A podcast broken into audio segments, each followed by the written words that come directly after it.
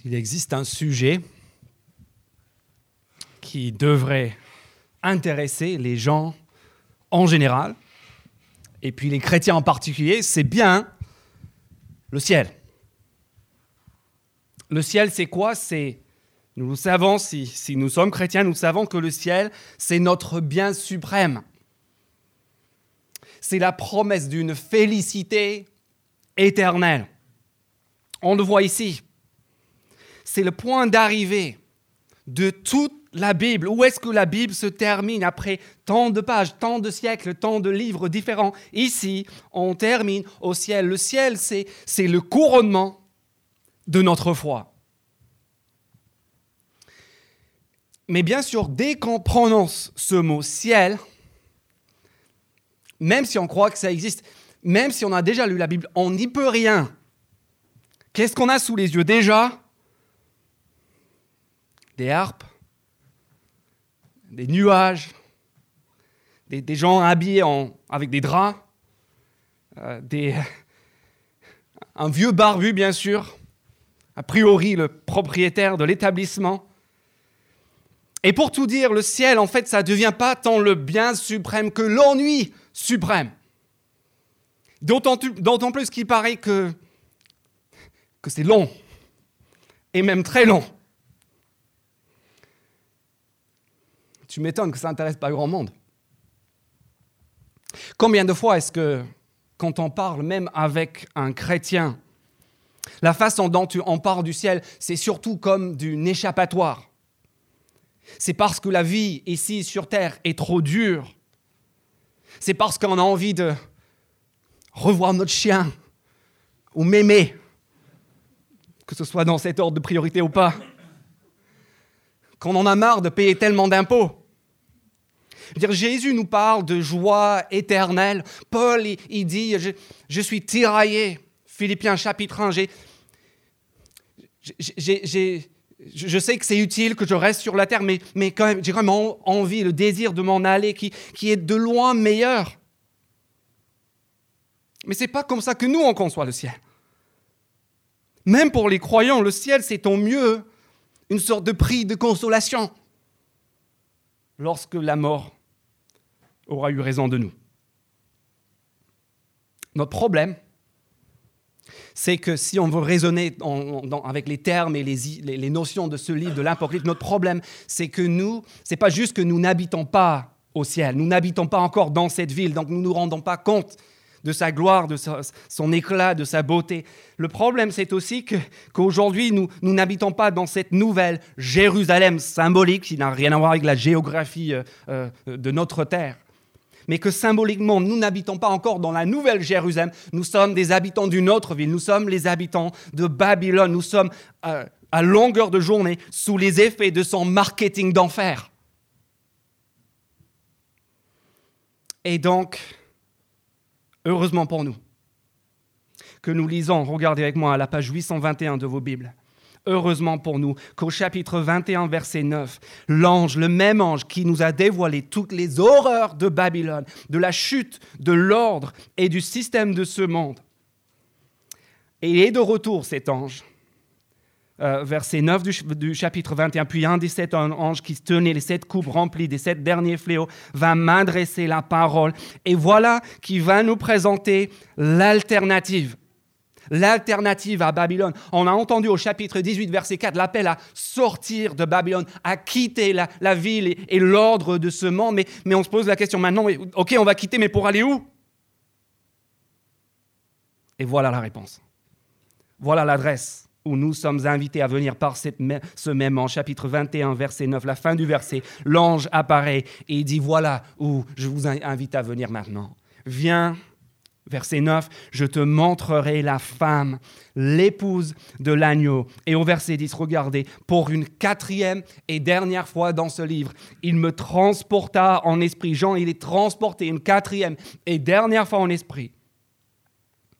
Et l'ange l'amène où? Verset 10, pas sur les sept collines de Babylone, de Rome, mais regardez sur une grande et haute montagne, verset 10, la montagne qui surplombe toutes les villes et toute la civilisation humaine.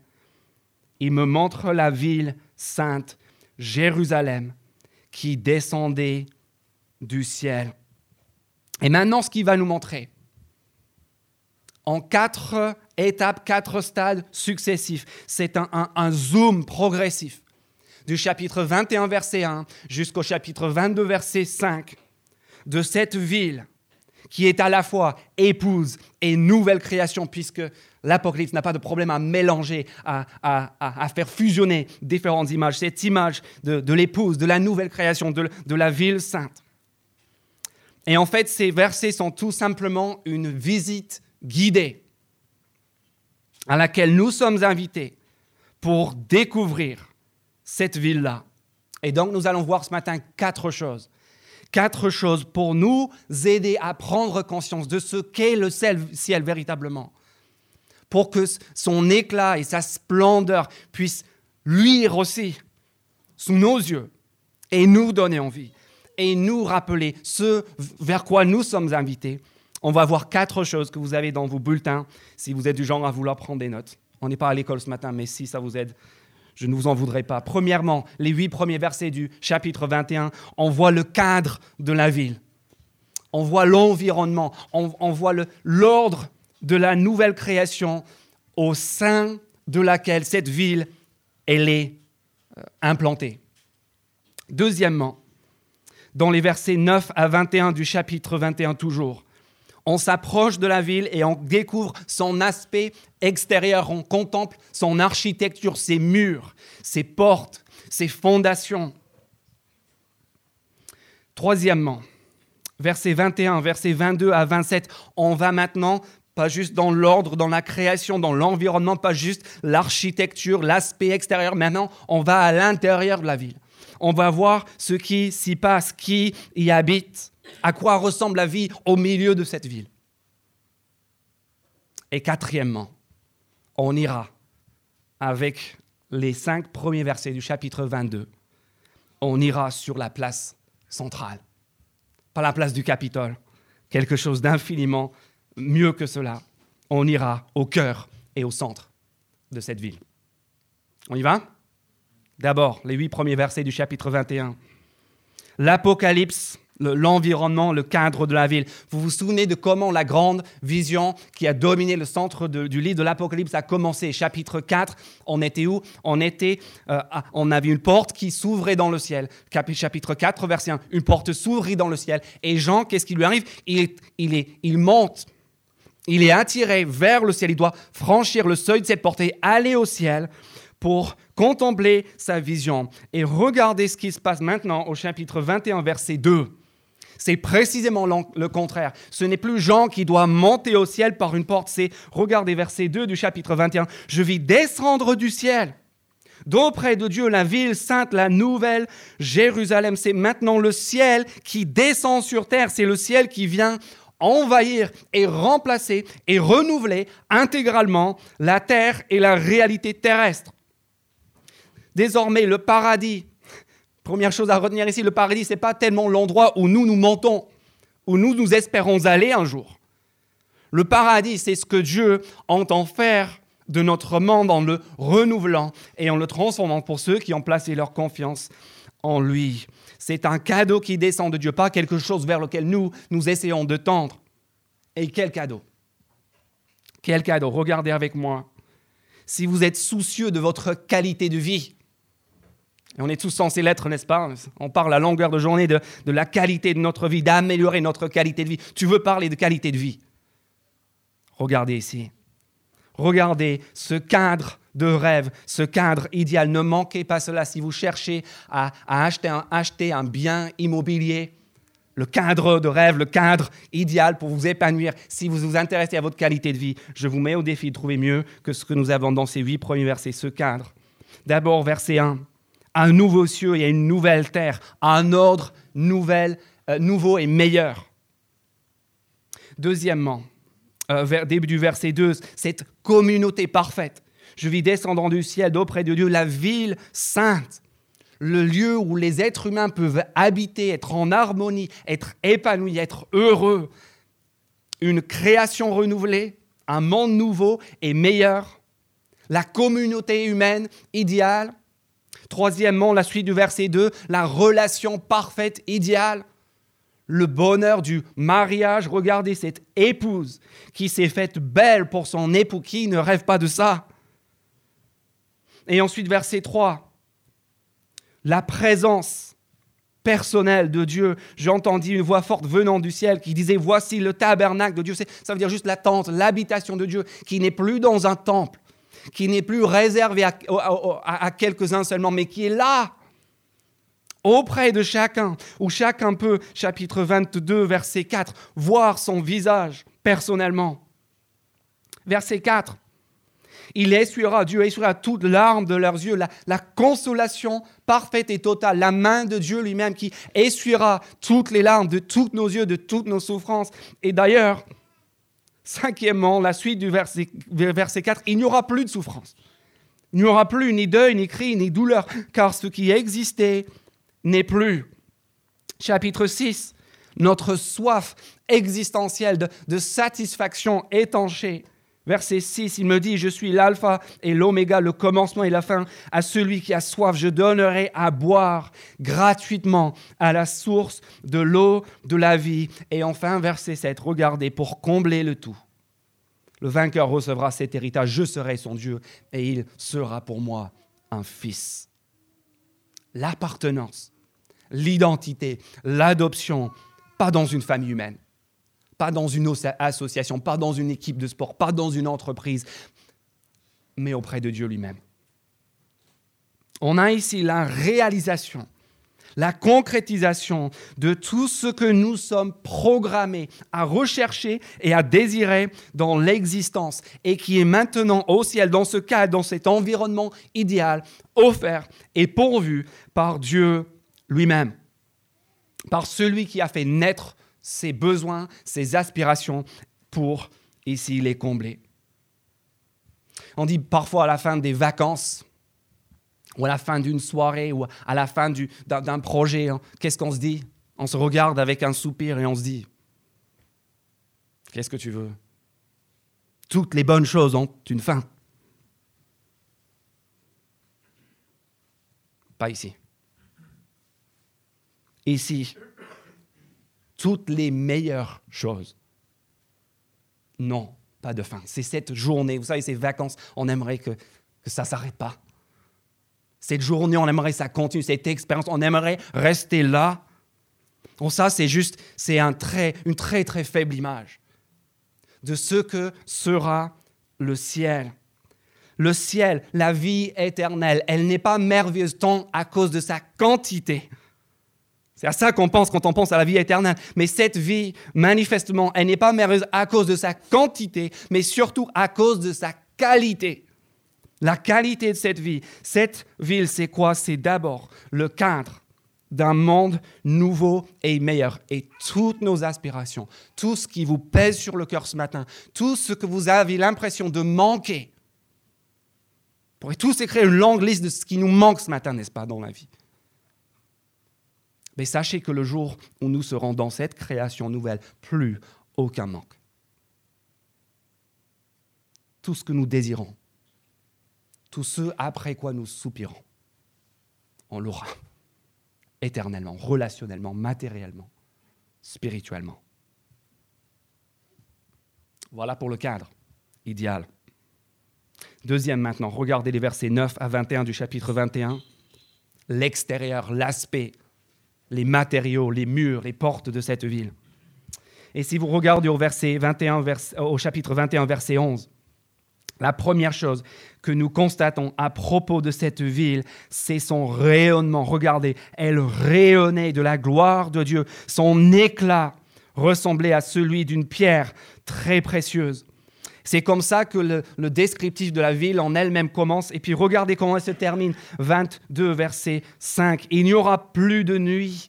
Il n'aura plus besoin de lumière, ni d'une lampe, ni celle du, pardon, d'une lumière d'une lampe, ni de celle du soleil, parce que le Seigneur Dieu les éclairera au début et à la fin et c'est la même chose au milieu. Regardez, euh, verset 23 du chapitre 21. La ville n'a besoin ni du soleil ni de la lune pour l'éclairer, car la gloire de Dieu l'éclaire.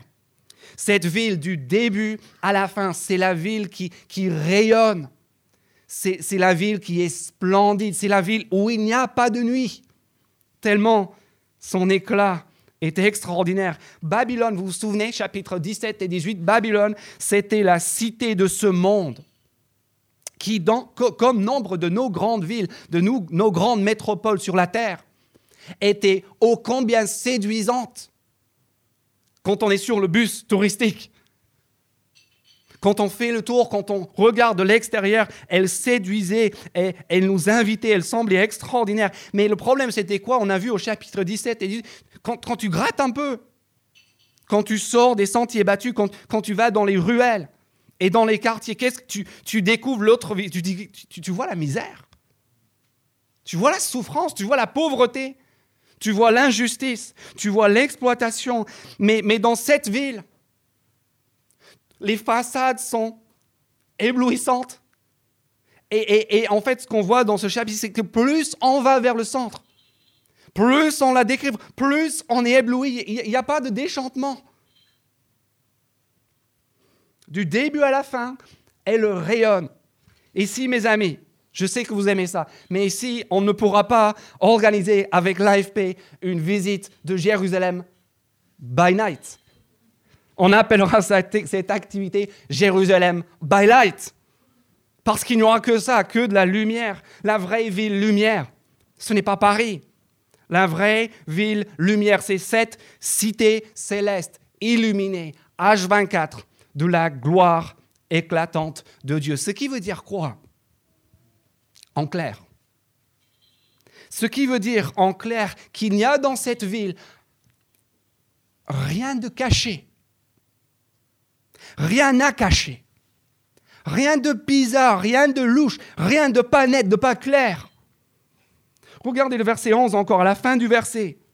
La qualité de cette ville euh, qui est construite de pierres très précieuses, d'une pierre de jaspe transparente, comme du cristal. La même chose au, verset 18 du chapitre 21. La muraille était construite en jaspe et la ville était en or pur, transparent comme du verre pur. Vous voyez, cette transparence par beaucoup de transparence, par beaucoup de qualité de vie. Ce sont les aspirations de, de Dieu, en fait, pour nous. Et cette transparence qui manque tant dans notre monde, dont nous déplorons l'absence, dans, dans, dans, dans un l'ordre présent qui, il faut le dire, est souvent opaque, pas clair, pas net.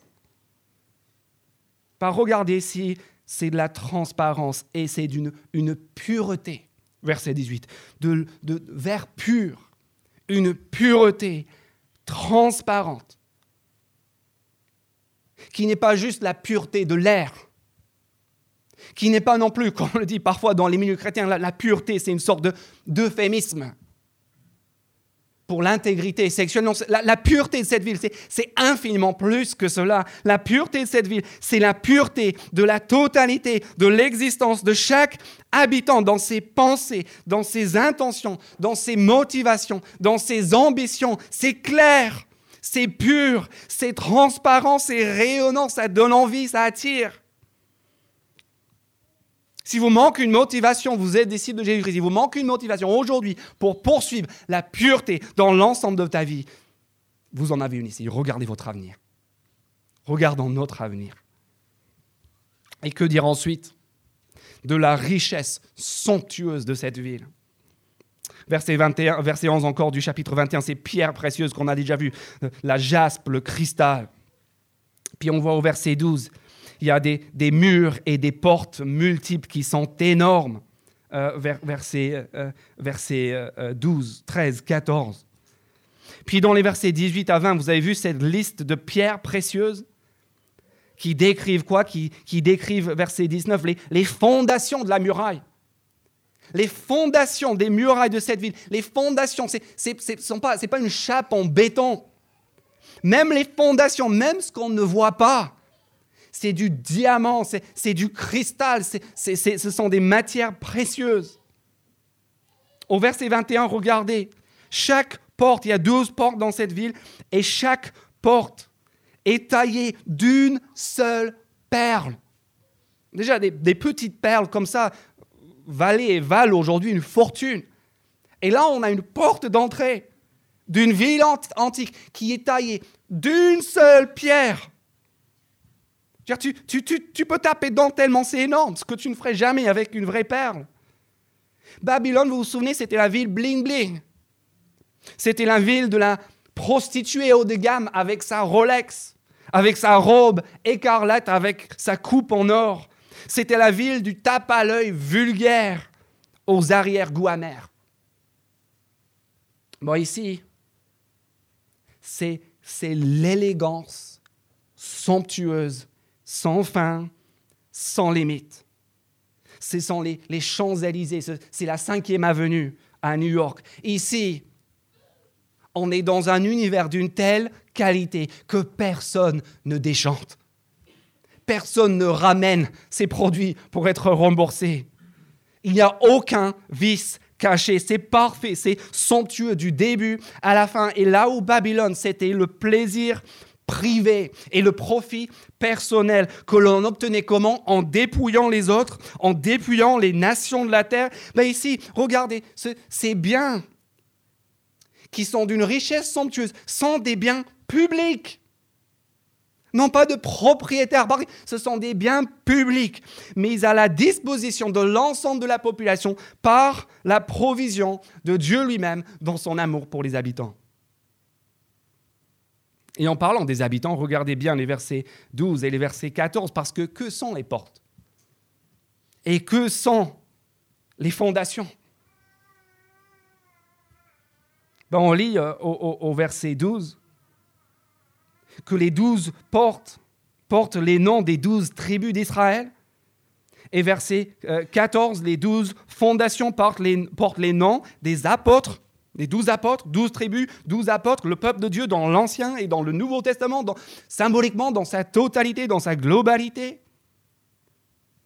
Et disposé, on le voit, euh, au verset 13, trois au nord, trois au sud, trois à l'est, euh, ça c'est l'est pour vous, trois à l'ouest, disposés comme, comme le camp d'Israël, dans le désert, dans les nombres, trois tribus au nord, trois tribus au sud, trois tribus à l'est, trois tribus à l'ouest. Puis regardez les dimensions. Les dimensions, verset 16. 2200 km dans votre traduction, mais regardez bien la note du bas de page du verset 16. 12 000 stades. Les traducteurs ont essayé de nous rendre service pour qu'on comprenne mais le, propos ici, ce n'est pas le fait que cette ville est énorme, qu'elle fait 2200 km de long, c'est symbolique. Le propos, c'est qu'il y a 12 000 stades. Encore ce chiffre 12, qui du début de l'Apocalypse jusqu'à la fin, c'est quoi? C'est le chiffre du peuple de Dieu, les 12 tribus, les 12 apôtres. 12 fondations, 12 portes. C'est quoi le message? Euh, Sa muraille, elle est, elle est épaisse de combien? Euh, Chapitre 21, verset 17. Une muraille épaisse de 72 mètres ou de 144 coudées, 12 fois 12, 12 fois 12 fois 1000. Est-ce que vous voyez le message? Cette ville, c'est quoi cette ville? C'est le peuple de Dieu au grand complet, dans sa totalité, dans illimité. Ne vous prenez pas la tête pour 144 000 qui est dedans, qui est dehors, ce n'est pas le sujet. Le sujet dire, c'est énorme, il y, a, tout le peuple, il y a la place pour tout le monde. Et on, peut presque aller jusqu'à dire que, le peuple est la ville. Vous voyez le message? Le, ciel, ce n'est pas un espace de loisirs privatif. C'est ce qu'on pense parfois. Il n'y aura pas un mur de selfie au ciel. Il n'y aura pas un cabinet où on pourra mettre en, lumière les, trophées de, de nos existences. Aujourd'hui, quel est pour la plupart d'entre nous notre sujet de conversation préféré? N'est-ce pas nous-mêmes. Nos problèmes. Nos projets. Nos ambitions. Notre talent. Notre expérience. Notre vie. De quoi est-ce que le ciel est rempli? Le ciel, mes amis, est rempli de Dieu et de son peuple. Chapitre 21, verset 3, la notion du tabernacle de Dieu parmi nous. Il habitera avec eux, ils seront son peuple.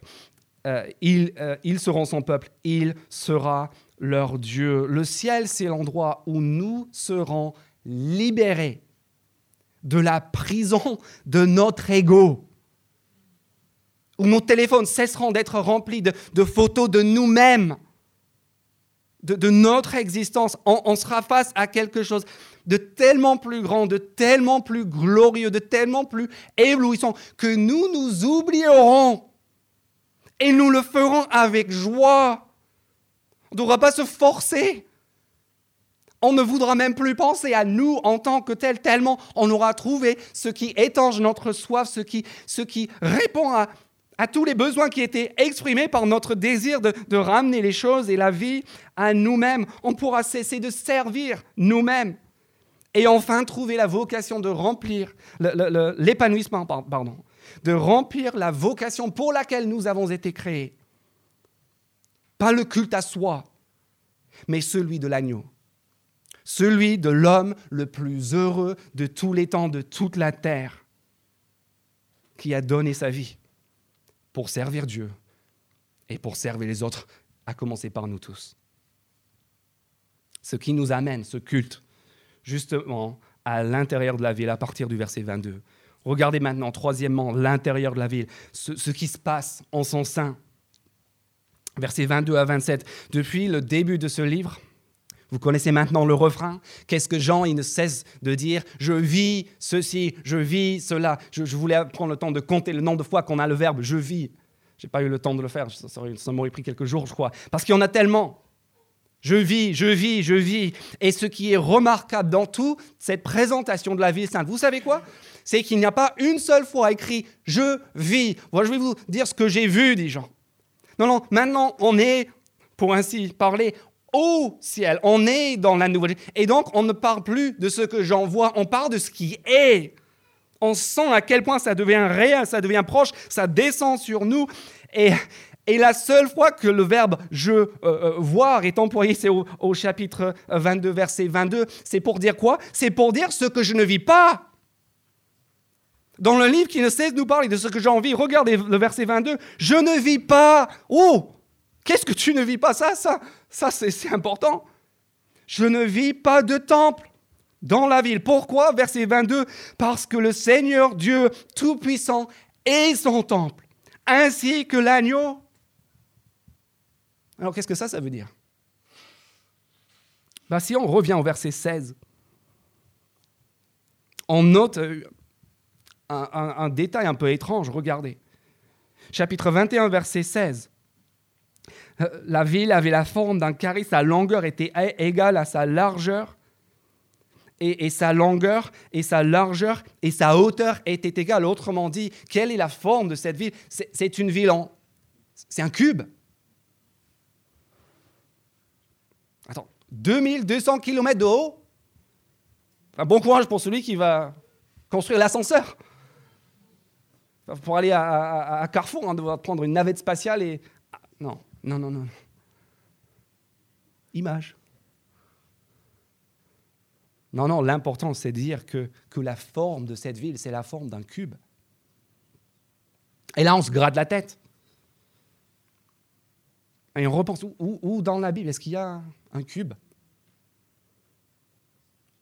Un seul endroit, une seule fois. C'est dans l'Ancien Testament, au sein du temple le lieu très saint. Là où Dieu réside au milieu de son peuple, c'est là, cet espace-là est, dans la même forme que le ciel. Ce lieu saint où il ne devait y entrer, verset 27 du chapitre 21 de l'Apocalypse, où il ne devait entrer rien de souillé, ni personne d'impur, sauf une personne, un homme, une fois par an, habillé d'un habit qu'on appelait un éphode, sur lequel il y avait douze pierres, douze pierres précieuses. Les mêmes douze pierres précieuses qu'on a dans les versets 19 à 20. Et sur chaque pierre, il y a inscrit le nom de l'une des douze tribus d'Israël. C'est-à-dire que là où avant personne ne pouvait entrer, sauf une personne, une fois par an, avec un habit spécial, en apportant symboliquement avec ces douze pierres l'ensemble du peuple de Dieu, mais maintenant c'est, c'est fini. Nous sommes dans le lieu très saint, nous sommes dans le cœur du, temple. La, ville, même les fondations même de la ville, sont ces douze pierres précieuses qui, doivent être apportées par l'homme qualifié dans le lieu très saint. Et maintenant, on y est. C'est la présence de Dieu permanente pour l'ensemble des habitants. C'est la fin de la religion. C'est la fin du doute. Vous qui doutez de l'existence de Dieu, que vous soyez chrétien, que vous soyez en recherche. C'est la fin des moqueries du... qu'on fait au psalmiste, au psaume 42. Où est ton Dieu? Moi, je ne le vois pas. Où est ton Dieu? Tu m'en parles, tu m'en parles dans, dans la Bible, c'est ça? Dans, ton imagination. Continue de prendre les médocs. Pas ici. Tout cela sera fini. Nous serons tous dans la présence de Dieu qui, qui est partout, en direct, en personne, en accès illimité et gratuit. Dans, cette ville, qu'est-ce qu'il y a d'abord? À l'intérieur de la ville, il n'y a pas de temple, verset 22. Ensuite, verset 23, on a déjà vu, il n'y a, pas non plus d'éclairage public. La ville 23 n'a pas besoin du soleil ni de la lune pour l'éclairer, car la gloire de Dieu l'éclaire et l'agneau est son flambeau. Fini la quête d'une lumière intérieure, d'une vie claire, comme on le dit parfois. C'est Dieu maintenant qui nous éclaire. H24. Donc les électriciens sont au chômage, les prêtres sont au chômage, et troisièmement, verset 25, regardez, les serruriers sont au, chômage. Fini les arnaques, quand tu retrouves plus tes clés à 2 heures du matin, tu payes 300 euros pour qu'un mec vienne. Ça, c'est le ciel. Regardez, ces portes ne seront plus fermées car toute la journée, il n'y aura pas de il n'y aura pas de porte fermée. On saura qu'on est au ciel le jour où nous pouvons tous venir ici en laissant les portes de nos appartements et de nos maisons sans les fermer à clé, ouvertes, où on pourra laisser notre vélo dans la rue des Teinturés, ici, tranquillement, et être certain de le retrouver après, ce qui aujourd'hui n'est pas le cas, même si tu as un bon cadenas. Quelques-uns peuvent en témoigner. Ça, c'est le ciel. Il n'y a, a, plus besoin de cacher quoi que ce soit, plus besoin de fermer, plus besoin d'alarme, plus besoin de mots de passe qu'on oublie. Et tant qu'on parle d'utopie, regardez le verset 24. Connaissez-vous un roi, un chef d'État, un président qui rendrait volontairement sa gloire personnelle à un autre? Les élections sont les moyens par lesquels ils cherchent à s'accrocher à cette gloire qui d'ailleurs n'est pas la leur, mais à laquelle ils vont s'accrocher. Verset 24, qu'est-ce qu'on lit? Les nations marcheront à la lumière de cette ville et les rois de la terre y apporteront leur gloire. Les rois de la terre, vous vous souvenez, venaient à Babylone. Pourquoi? Ils venaient à Babylone pour la brûler, pour la détruire. Et les nations qui étaient dépouillées par Babylone sont, comment ici, verset 24, sont accueillis, verset 26, accueillis, bénis dans ce lieu, parce que c'est la fin de la rébellion parce que c'est la fin de la contestation. Donc, contestation. Et donc, si je comprends bien, en fait, il n'y aura plus de conseil municipal dans cette ville. Il n'y aura plus d'élection municipale au printemps prochain. Pourquoi? Parce qu'en fait, ce que tous les candidats rêvent de proposer et d'accomplir sera déjà fait. Il n'y aura plus d'édifices religieux à entretenir avec l'argent de l'État. Il n'y aura plus d'éclairage public à entretenir. Il n'y aura plus d'insécurité, plus besoin de fermer quoi que ce soit. Il n'y aura plus de contestation. Il n'y aura même plus Verset 27, regardez bien, même plus de saleté, plus d'éboueurs, plus de prison, parce que regardez, verset 27, il n'entrera chez elle rien de souillé, ni personne qui se livre à des pratiques abominables. Et la liste s'ensuit. Mais gardons le meilleur pour la fin. Parce que si tout cela nous intéresse, ben, c'est rien à côté des cinq derniers versets. Regardez maintenant. Après l'environnement, après l'aspect extérieur, après la vie intérieure de cette ville. Regardez avec moi, nous sommes sur la place centrale. Chapitre 21, euh, verset 1 et suivant. Ici, mes amis, nous bouclons la boucle. Pas seulement de ce livre de l'Apocalypse, nous bouclons la boucle de ce livre, de la Bible tout entière. Regardez à moi, verset 1, puis il me montra le fleuve d'eau de la vie, limpide comme du cristal, qui sortait du trône de, de Dieu et de l'agneau, au milieu de la place de la ville. Voilà la place centrale au milieu de la place de la ville et entre les deux bras du fleuve, cherchez pas à faire un dessin, relevez bien les symboles, se trouvait l'arbre de vie qui produit, regardez bien, douze récoltes chaque mois. Il donne son fruit, verset 2. Chaque mois, et ses feuilles servent à la guérison des nations. Est-ce que vous voyez où nous sommes? Nous sommes devant un trône, verset 2 et verset 4. Nous sommes dans un jardin, un brevet de fleuves. Quel était le point de départ de la grande vision de l'Apocalypse, chapitre 4 et 5 Un trône. Quel était le point de départ de toute la Bible, Genèse 1 et 2 Un jardin. Et nous y voilà revenus, devant le trône et dans le jardin. Et figurez-vous que depuis la dernière fois qu'on y était dans ce jardin, quelque chose a changé. Regardez bien le verset 3. Qu'est-ce qui a changé depuis la dernière fois qu'on était dans ce jardin? Grâce à celui qui est assis sur le trône et grâce à l'agneau, il n'y aura, verset 3, plus de malédiction. Vous mesurez l'ampleur, l'étendue de cette phrase? Quel était le problème? Quel est le grand problème? Depuis le chapitre 3 de la Genèse, depuis la chute de l'homme, le problème de c'est le problème de la malédiction que, que nous avons euh, fait tomber sur nous-mêmes en nous affranchissant de Dieu, en nous disant non merci, on va gérer nos vies et notre monde à notre façon, et on regarde les journaux, on regarde nos familles, on regarde notre société, et, et on se rend compte, c'est la malédiction. Malédiction. Et nous lisons ici, à cause de ce que l'agneau a fait, à cause de l'action de celui qui est assis sur le trône, nous pouvons enfin retourner là où il n'y a pas de malédiction. Là où nous sommes dans la présence parfaite de Dieu.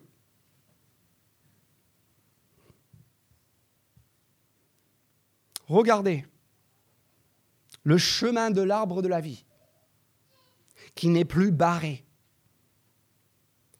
par des anges avec des épées flamboyantes L'arbre, le chemin à l'arbre de la vie, qui n'est plus barré, mais maintenant, verset 2, dans les nations, mange constamment les fruits.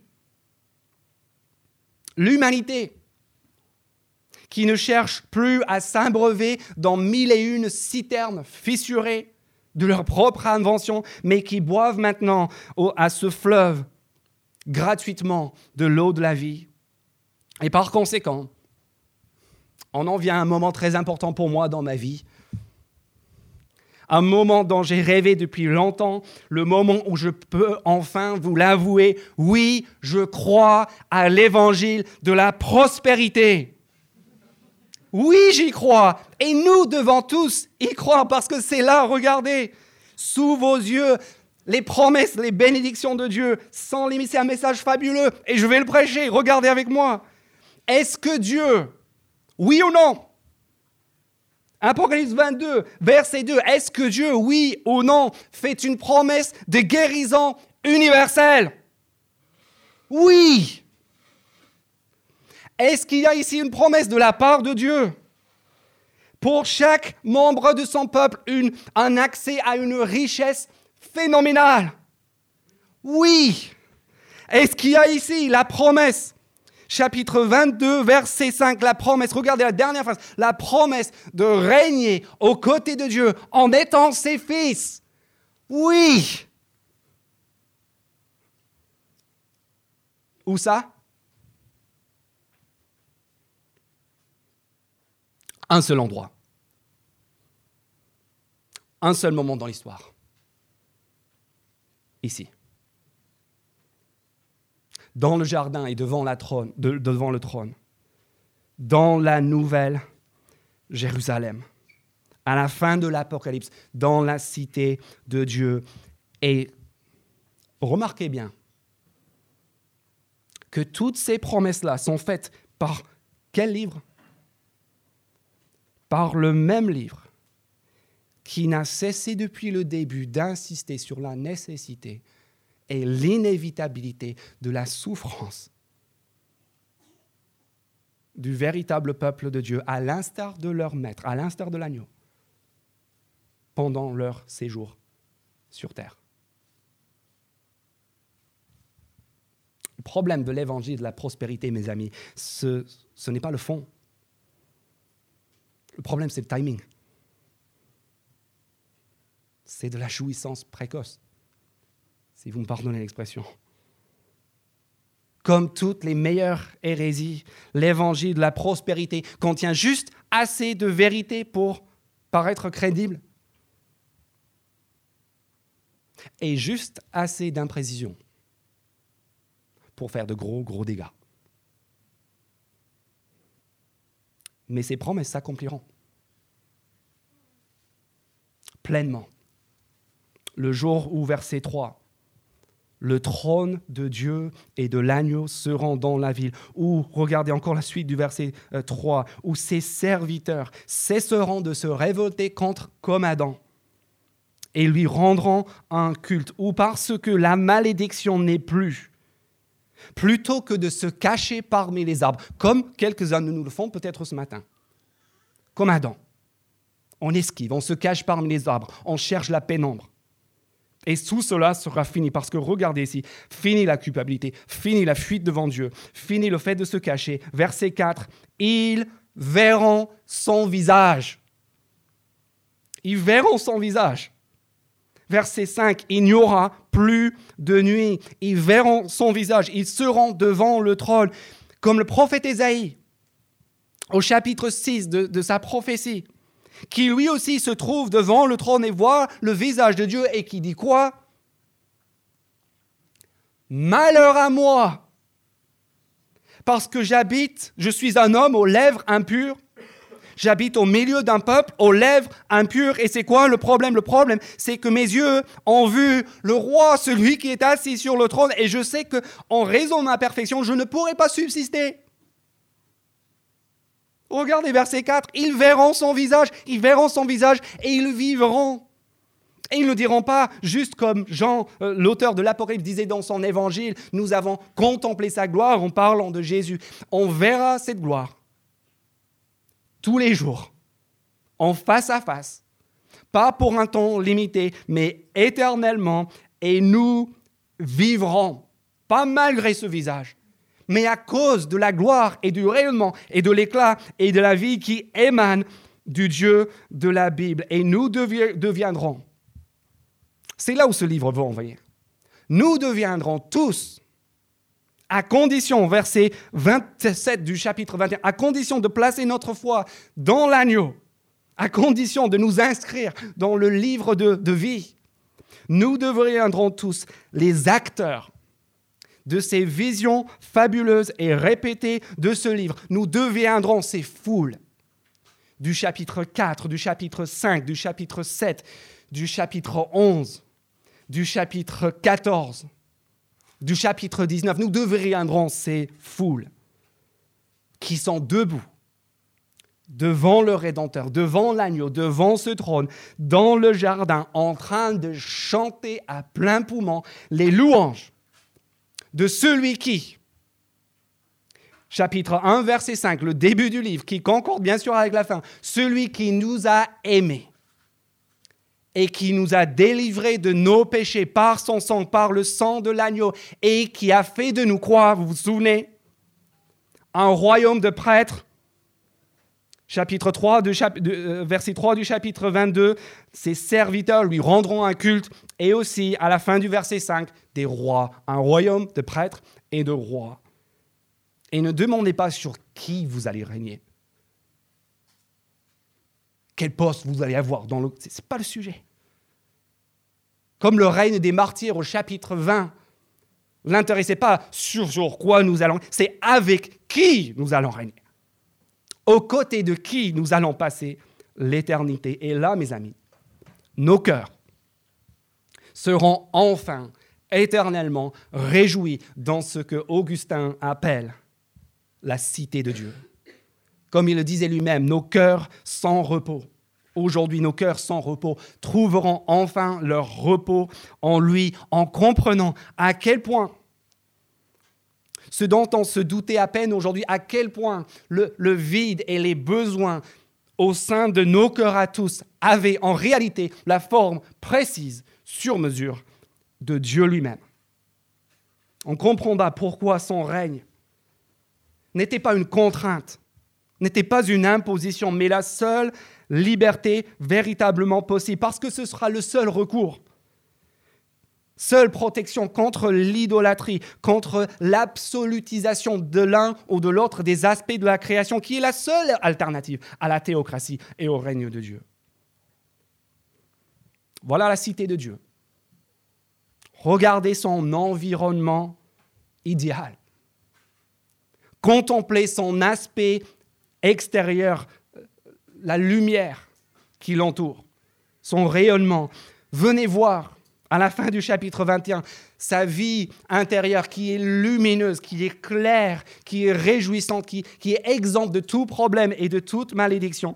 Et venez enfin, chapitre 22, sur la place intérieure, devant le trône, dans le jardin. Et comprenons, s'il vous plaît,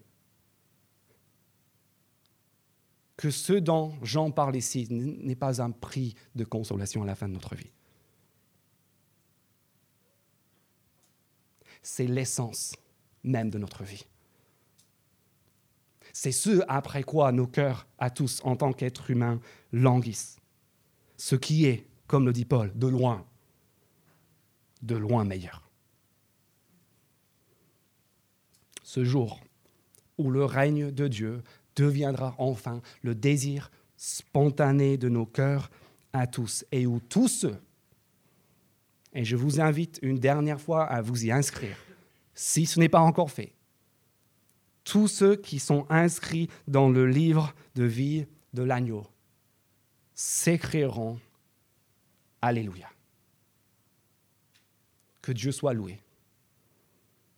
Parce que chapitre 11, verset 15, le royaume du monde est remis à notre Seigneur et à son Messie.